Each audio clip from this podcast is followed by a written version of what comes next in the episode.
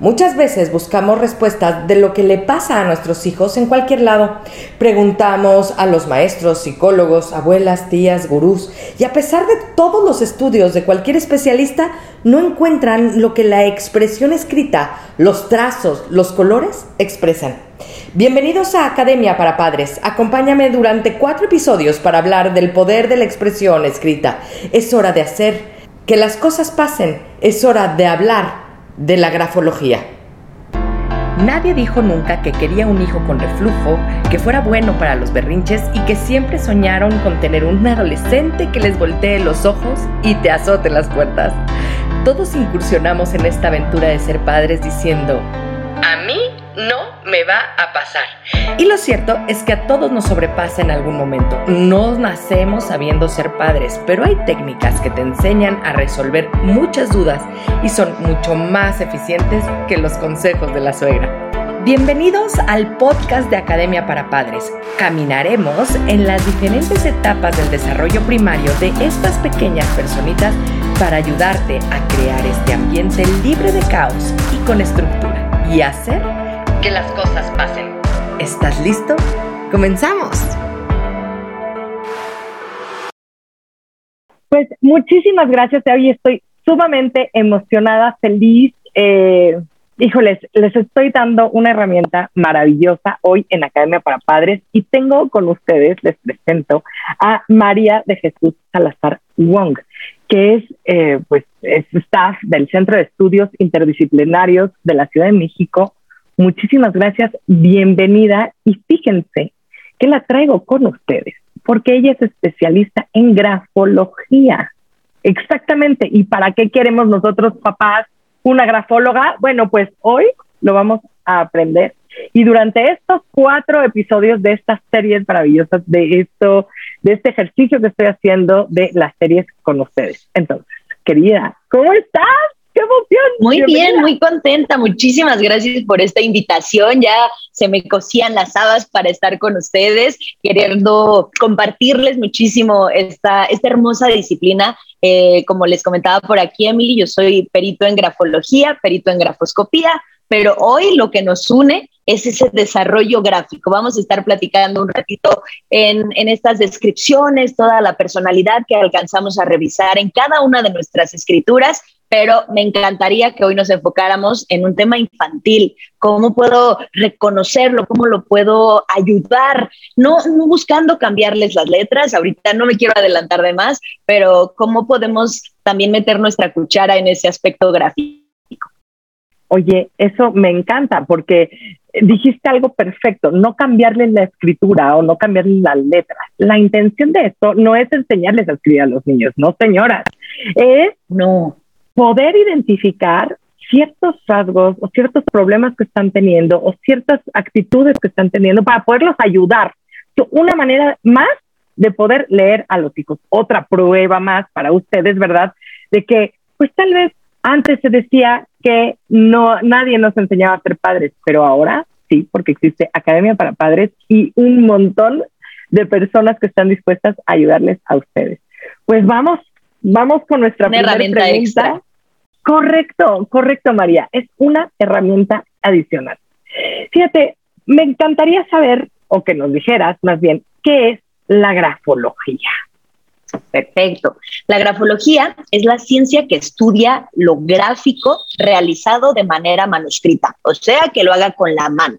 Gráfico no me voy a referir solamente a una escritura, puedo interpretar también un dibujo, puedo interpretar una firma, puedo interpretar un graffiti, un tatuaje, Ojo, el tatuaje no analizo a la persona que tiene el tatuaje, sino al tatuador. Todo lo que yo realice a través de mis manos, incluso a través de cualquiera de mis extremidades, ya sea mano izquierda, derecha, pie izquierdo, pie derecho o con la boca, es una comunicación que nace en mi cerebro y que se va a proyectar en el papel. Entonces yo voy a estar revisando cada trazo, la presión, velocidad, forma, continuidad, demás géneros grafológicos para conocer al autor.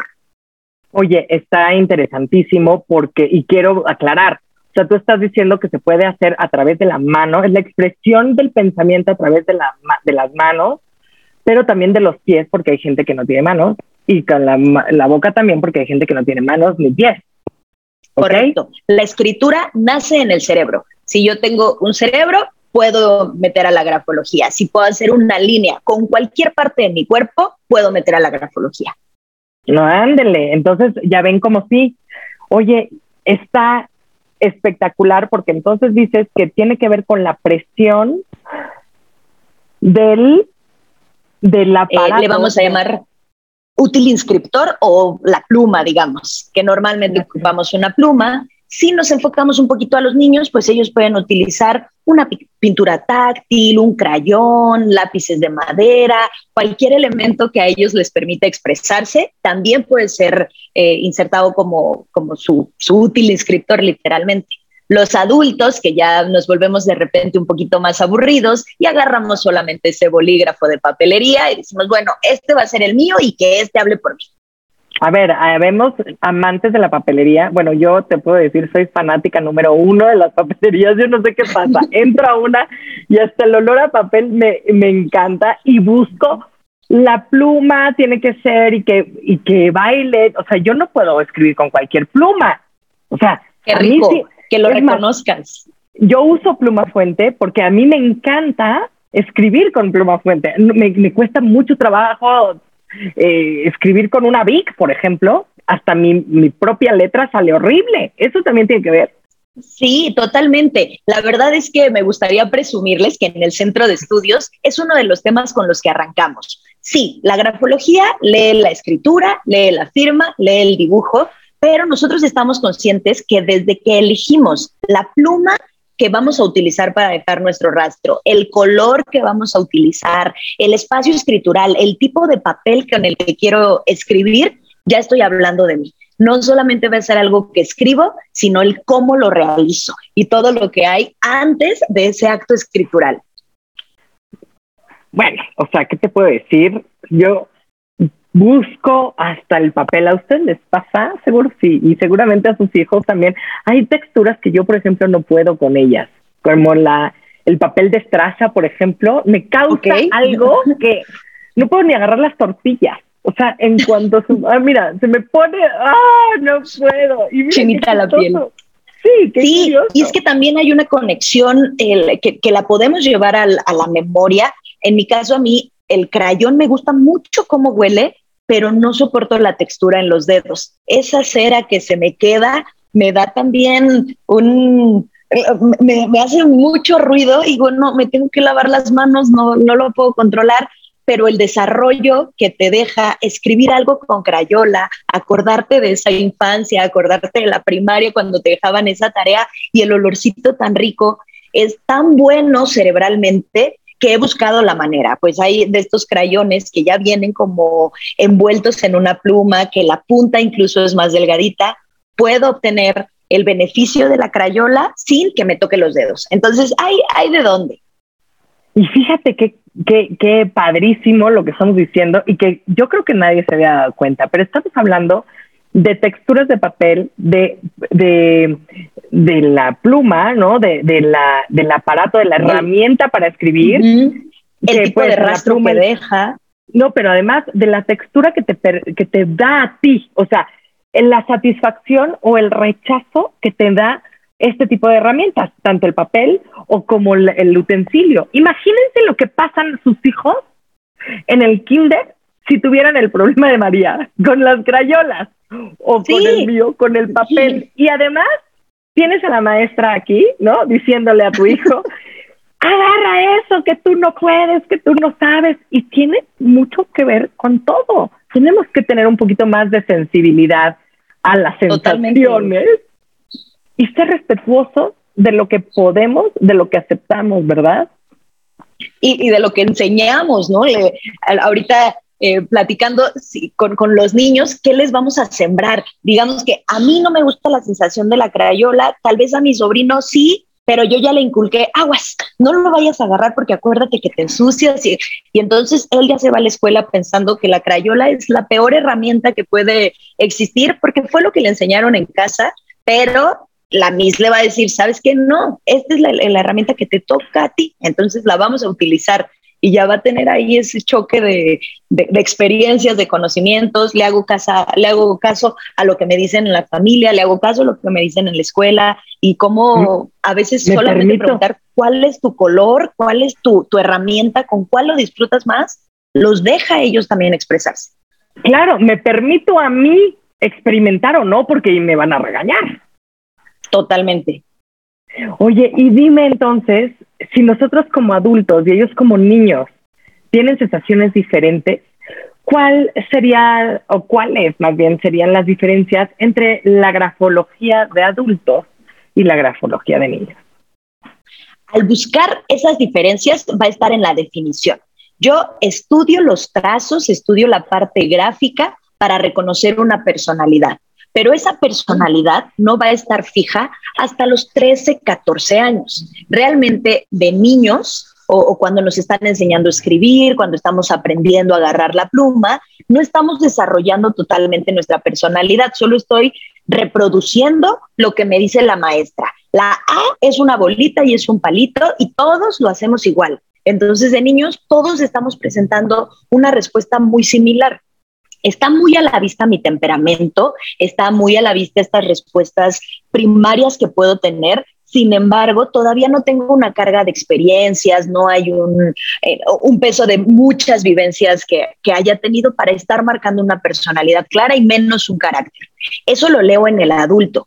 En el niño, la grafología va a ser para empezar a conocer su temperamento y cuáles pueden ser sus proyecciones a futuro, hacia dónde lo puedo encaminar, qué me está comunicando, más que en el niño buscar encasillarlo en alguna, en alguna tipología, es empezar a conocerlo.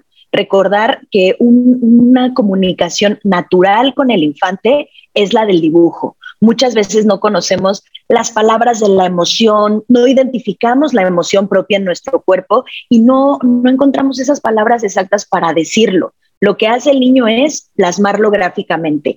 Es la comunicación más normal, más natural que se puede tener.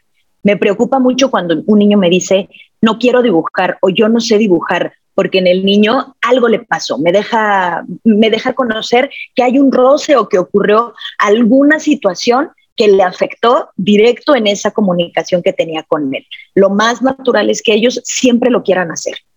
El adulto ya se pone sus bloqueos.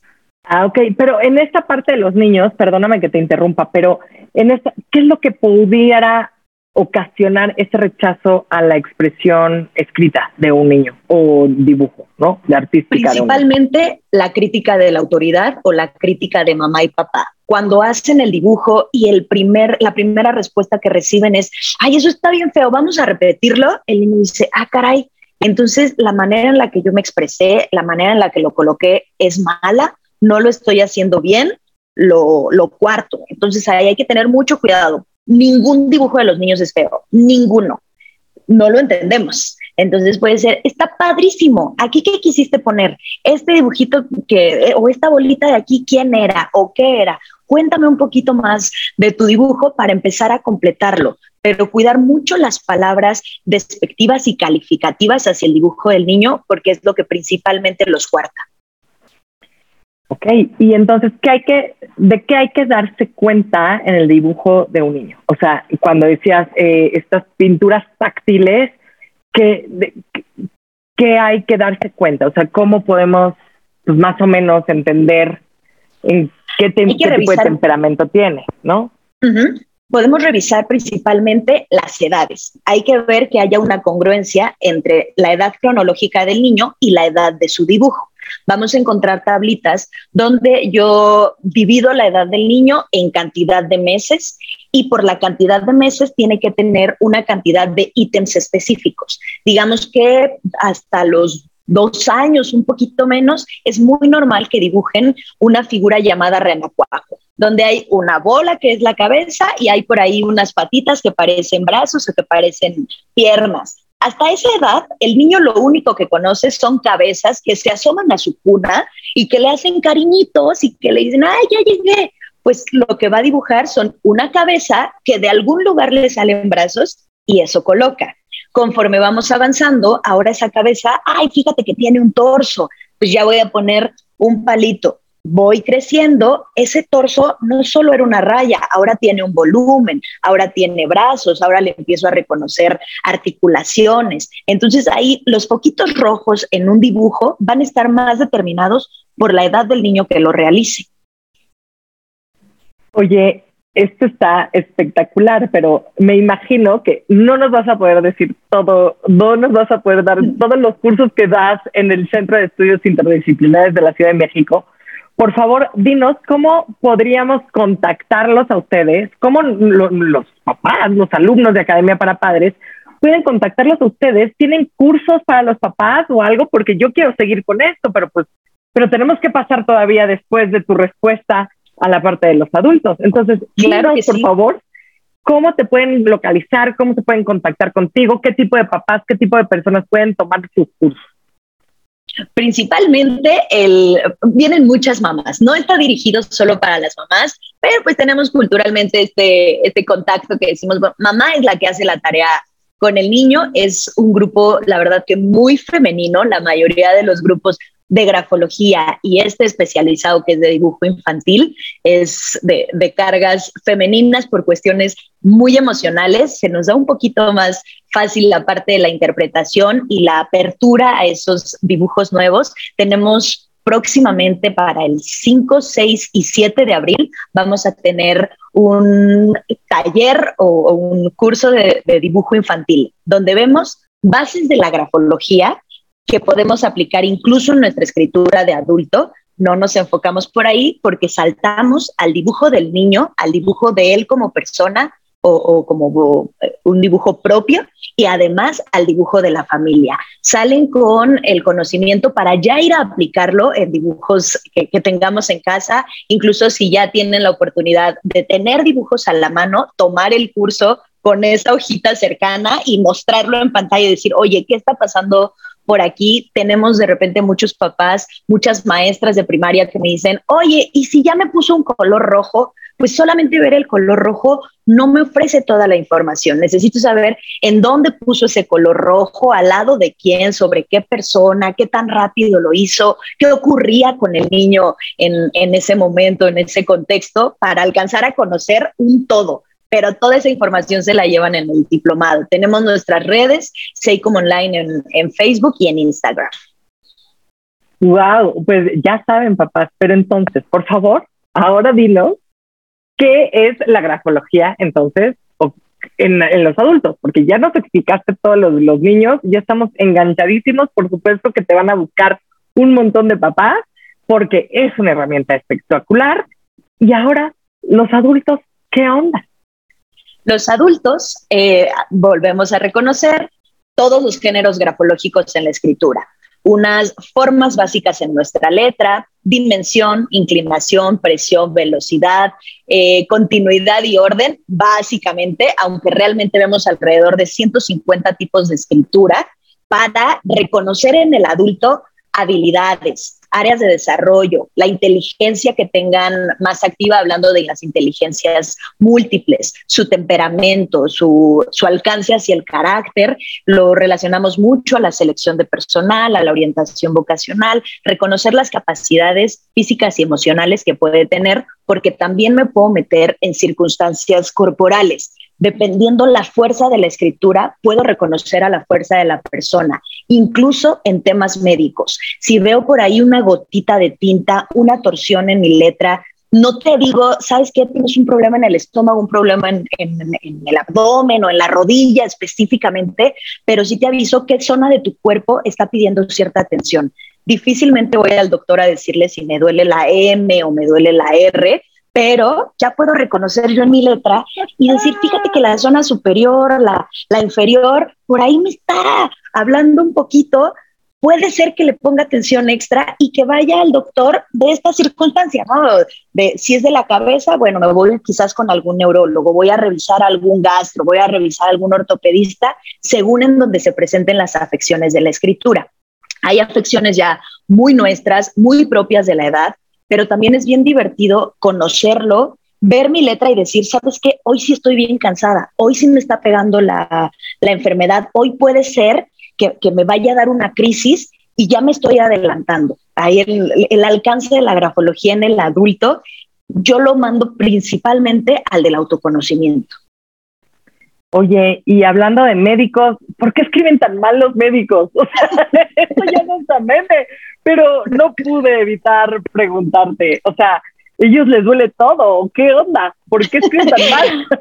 Ahí hay una separación, el, la, legibilidad de la escritura marca la claridad con la que me comunico. No todos los médicos escriben de, una manera ilegible.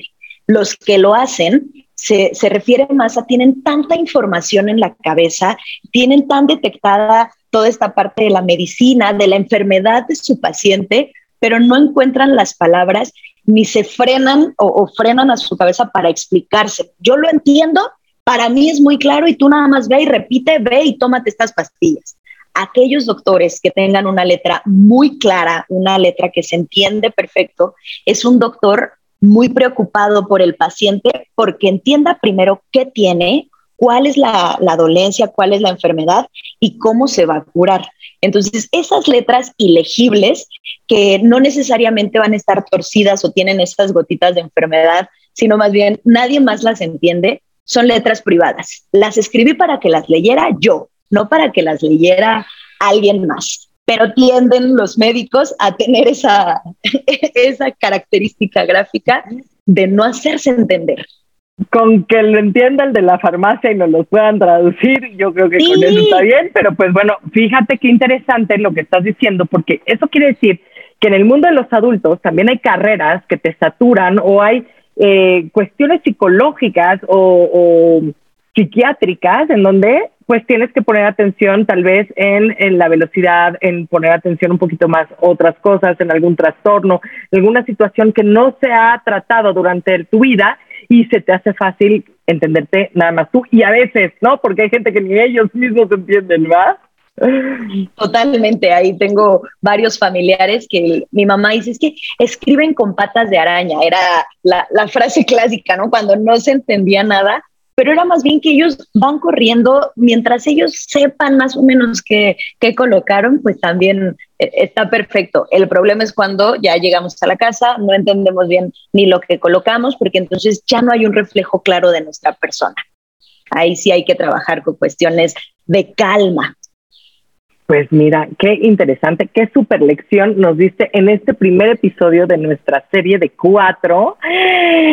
¡Qué bonito! Pues, señoras y señores, no se pierdan, el día de mañana va a salir el otro episodio. Entonces, por lo pronto, sigan a el Centro de Estudios de Interdisciplinares de la Ciudad de México, CEICM, en todas las redes sociales para que busquen a María, busquen su curso porque ya viene, ya es en abril y ustedes tienen la posibilidad de aprender dentro de Academia para Padres y dentro del Centro de Estudios Interdisciplinares de la Ciudad de México un poquito más para entender a sus hijos y a sus familiares y en una de esas hasta el doctor. bueno, pues nos vemos mañana, querida María. Muchas gracias, nos vemos mañana y estoy muy entusiasmada. Muchas gracias por comenzar con tu camino al cambio. No dejes de compartir este canal para ayudar a los demás en su educación parental y su sanación propia. Me puedes encontrar en Facebook, Instagram y YouTube como emilyc.daumas y Academia para Padres. Únete a la comunidad para estar más cerca y poder complementar tu camino al orden y la estructura. Hasta la próxima.